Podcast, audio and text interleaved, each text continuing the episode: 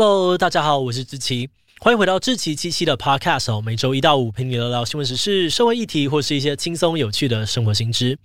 那今天的这一集，我们要来聊聊的主题是穷人经济学。财富自由和发大财，应该是很多人都有的目标跟梦想。所以看到社会上面很有钱的人，心里难免都会觉得有点羡慕，觉得这些人生活过得很爽，可以想去哪就去哪，不爽工作就不用做。所以市面上面有很多的书教你怎么摆脱贫穷。怎么去拥有有钱人的思维？那反过来说，很多人看到穷人的时候，心里也难免会觉得鄙视，觉得这些人好手好脚的，会过那么穷，一定是因为他们太懒惰，不愿意去努力打拼，没有竞争力才会变成这样。不过，有几个经济学家呢，就通过了研究发现，导致贫穷的原因可能比你想象的更复杂。这个对于贫穷的研究，甚至还得到了二零一九年的诺贝尔经济学奖。诶，所以人到底为什么会变穷？想要不贫穷，我们应该要怎么做呢？这一集就让我们一起来看看这个得到诺贝尔奖的贫穷经济学吧。不过，在进入今天的节目之前，先让我们来一段工商服务时间。你想要开始培养家里小朋友的日常生活能力吗？那就赶快来考虑看看《芒狗狗》绘本吧。《芒狗狗》是我们团队推出的生活教育绘本，内容包含了教小朋友怎么过马路、怎么预防在卖场走失等等的安全行为。另外还有建立身体界限、认识挫折的情绪、接纳高敏感朋友等等的生活观念。我们在推出之后就大受欢迎，很多家长都回报说，他们的小朋友每天都想要听。另外也还有深受家长好评，让小朋友非常喜欢的寻宝游戏本，可以让孩子在台湾的场景当中观察细节，不只好玩，又能够让他们练习长时间的专注能力。目前十本全套组合有现省两千元的超划算优惠。那如果输入资讯栏中的专属折扣码 Podcast 七七，就还能够再打九折。现在就赶快点击资讯栏的链接，到芒狗狗官网去看看吧。好的，那今天的工商服务时间就到这边，我们就开始进入节目的正题吧。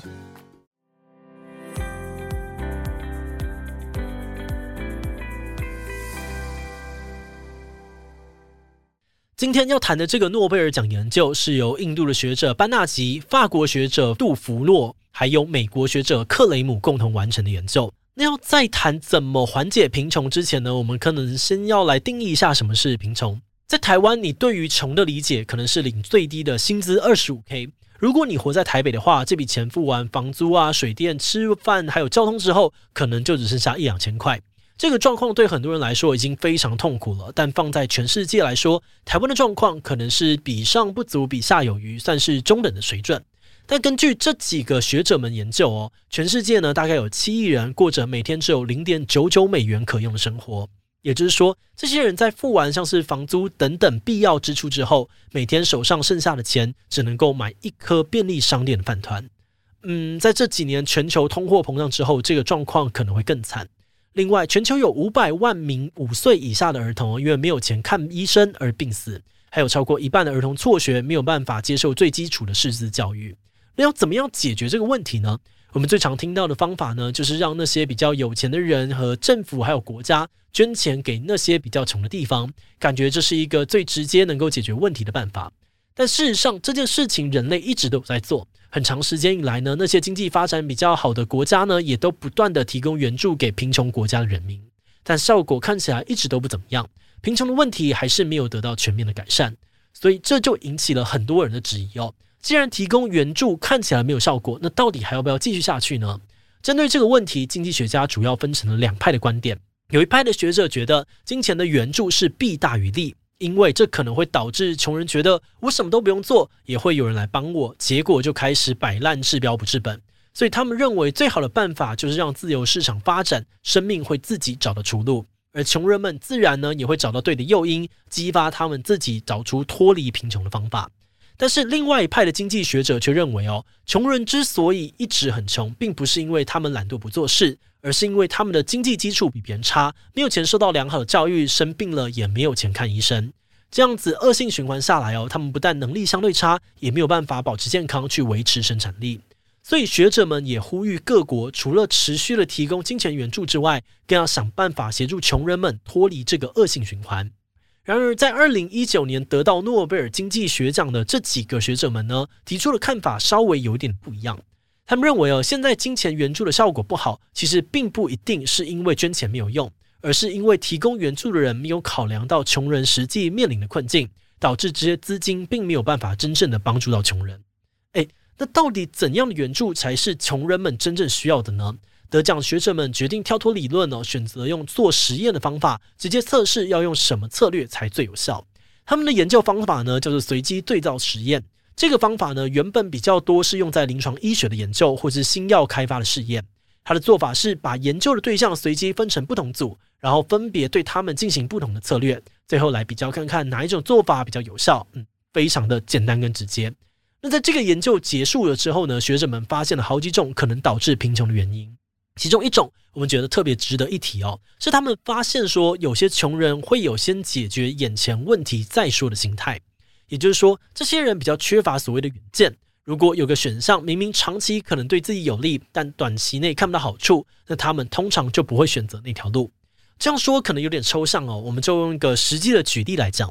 譬如在印度偏西边的这个乌代普地区呢，有一个很奇妙的现象。那就是当地的小孩打儿童疫苗，明明就免费不用钱，但是当地孩童呢有打疫苗的比例还是非常的低。诶，这是因为当地人不懂西医，不信任疫苗吗？也不是哦，因为根据学者的观察，小朋友生病的时候，家长也是知道要带小孩去看医生的，他们也有一些现代医学的基础。但为什么不带小孩去打免费疫苗呢？针对这个现象哦，学者们呢就假设说，这可能是因为医疗站太远了，光是走路过去就要花上一整天。那如果家长为了带小孩去打疫苗，那就势必要牺牲掉工作的时间，没有工作就等于没有收入，没有饭吃，所以他们可能在衡量之后觉得成本太高，实际去执行的意愿当然就很低。那为了验证这个假设，学者就利用随机对照试验的这个方法呢，把附近地区的村落分成了三组。第一组的村落呢离医疗站很近，而第二组村落呢直接在村子里面设置医疗站。至于第三组村落呢，除了设医疗站之外呢，还寄出了打疫苗送豆子的活动。如果把需要的五针疫苗呢全部打完，那就再多送一个果子。这个实验的结果发现哦，第一组离这个医疗站很远的人打完全部疫苗的只有六 percent，第二组上升到了十七 percent，而诱因最多的第三组呢，则是提高到了三十八 percent。这边哦，我们就可以得到一个结论，就是实验的结果成功验证了之前的假设。也就是说，穷人真的比较看重眼前的问题，而想不到长远的利益。反正小孩没打疫苗，短时间内呢也看不出差别。相较于这个，隔天全家没饭吃，明显就更紧急。但是，当研究人员帮忙解决了距离的问题，甚至还给你更多短期的好处，那可能就会协助他们解决这个医疗上的问题，进而让他们更有可能维持好的生产力。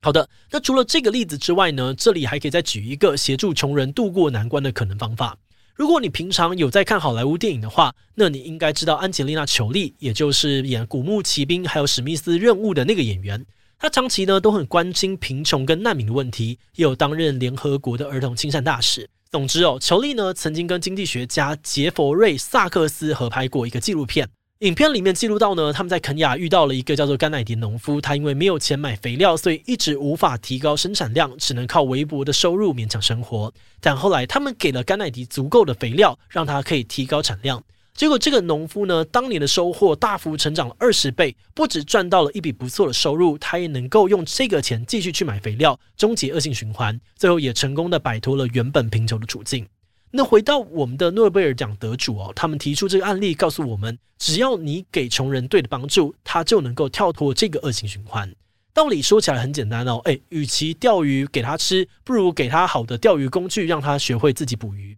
不过也有其他的经济学家质疑，在这个案例里面，为什么农夫甘乃迪不一开始就自己存一点点钱，拿去买一点点肥料，慢慢的增加产量，然后再用多赚的钱去买更多的肥料呢？如果他可以这样子积少成多，慢慢的持续的做下去，那最后一定也可以脱离贫穷啊！为什么一定要靠别人拉他一把呢？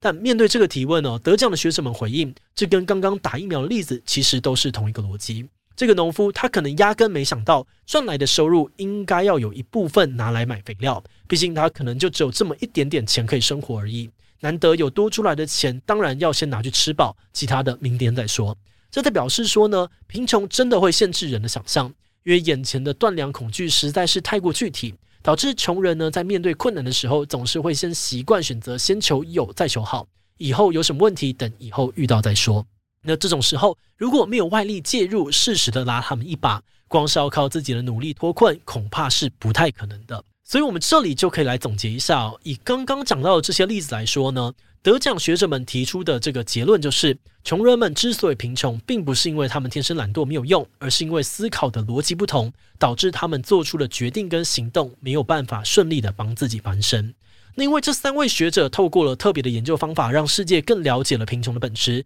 也帮助了经济学领域，所以诺贝尔经济学奖才决定在二零一九年颁奖给他们，感谢他们的贡献。